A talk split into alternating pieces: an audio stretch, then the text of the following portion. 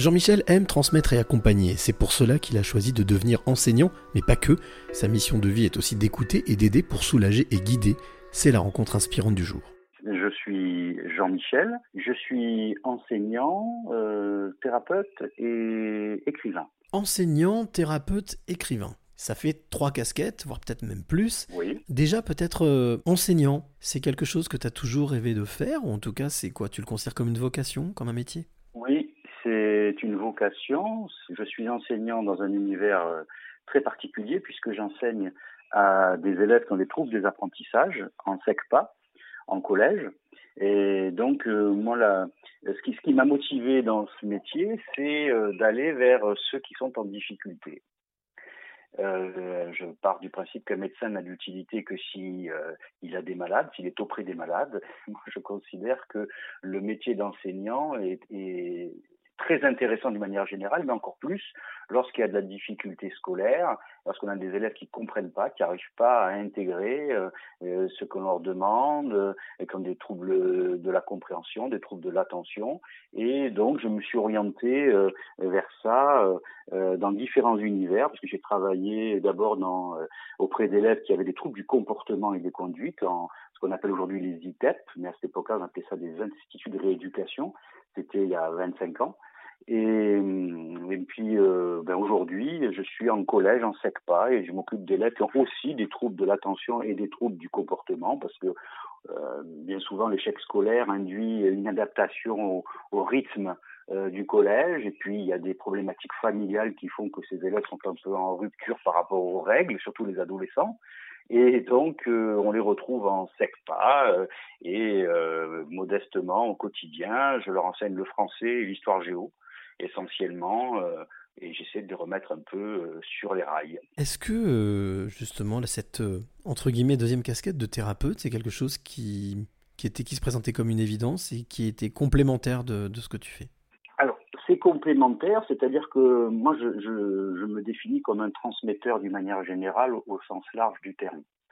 Euh, mon parcours de vie a fait que je me suis intéressé, lorsque je suis devenu père, en 1992, j'ai eu euh, euh, dans le cœur d'essayer de comprendre mes origines, qui sont très particulières parce que je suis issu de plusieurs lignées de migrants.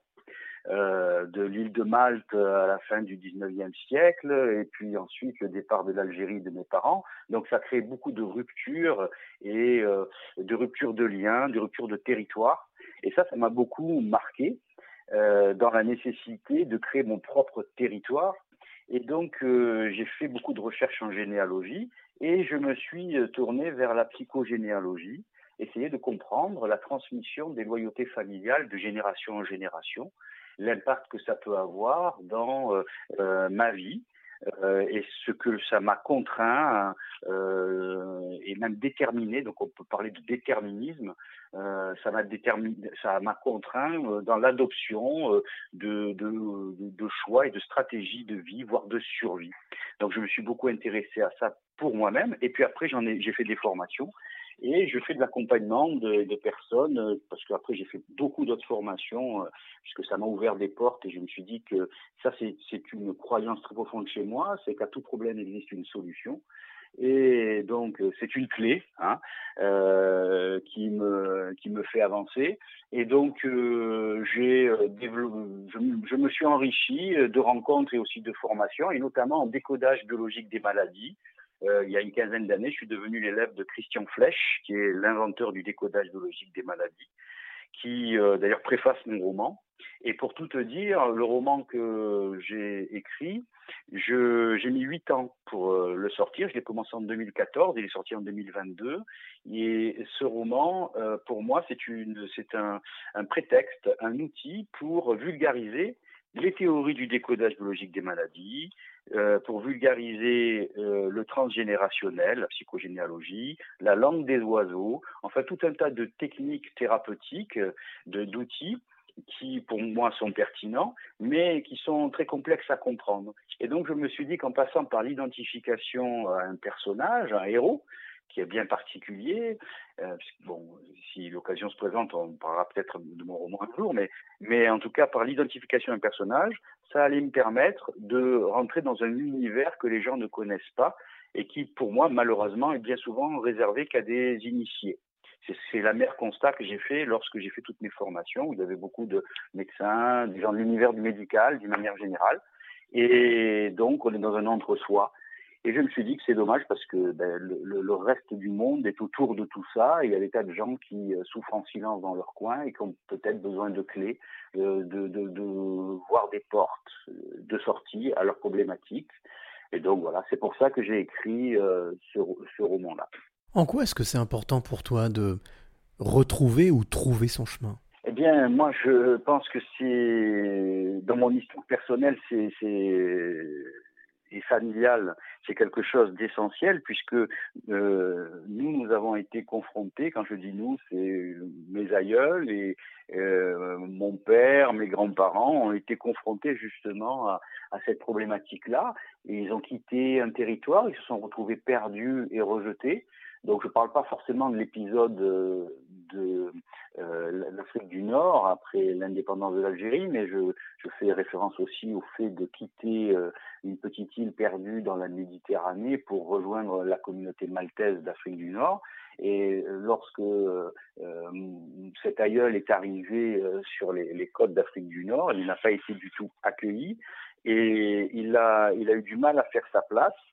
Euh, comme ça se passe à chaque fois avec les migrants. On le voit encore aujourd'hui euh, dans l'actualité parce que c'est un, réflexe malheureusement naturel de l'être humain qui euh, rejette tout ce qu'il ne comprend pas, tout ce qui le dérange, tout ce qui est différent.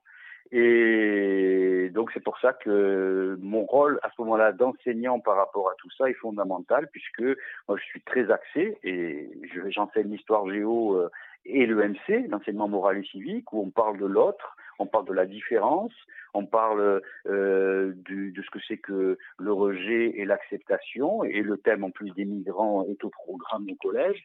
Donc voilà, pour moi, ça, ça, fait, ça fait un tout, et ça fait écho à ma propre histoire familiale. Est-ce que euh, l'amour des autres passe, selon toi, par l'amour de soi déjà? Alors, le terme d'amour, euh, je, je, je ne je ne dis pas, enfin, il n'est pas au centre de de euh, de ma façon, de ma vision euh, de mon métier.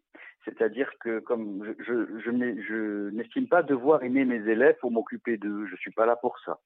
Euh, j'ai beaucoup d'empathie et mais l'empathie c'est pas de l'amour.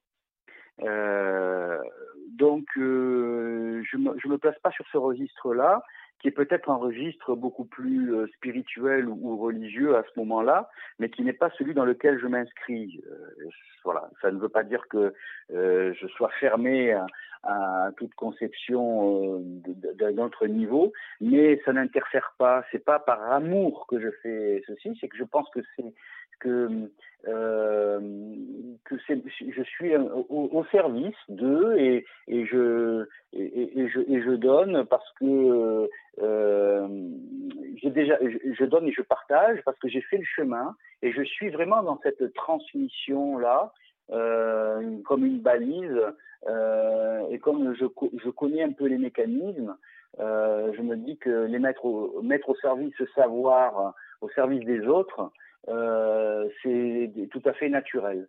Alors, je sais pas, je ne me suis jamais posé la question de cet angle-là. Est-ce que c'est par amour de l'humanité euh, euh, que je fais ça? Je, je, n'en suis pas convaincu, mais j'ai pas beaucoup réfléchi à la question. Alors, Jean-Michel, j'ai envie de te, te, poser cette question qui est une récurrente dans ce podcast. Quelle est la clé que tu aimerais donner ou transmettre à celle ou celui qui t'écoute maintenant?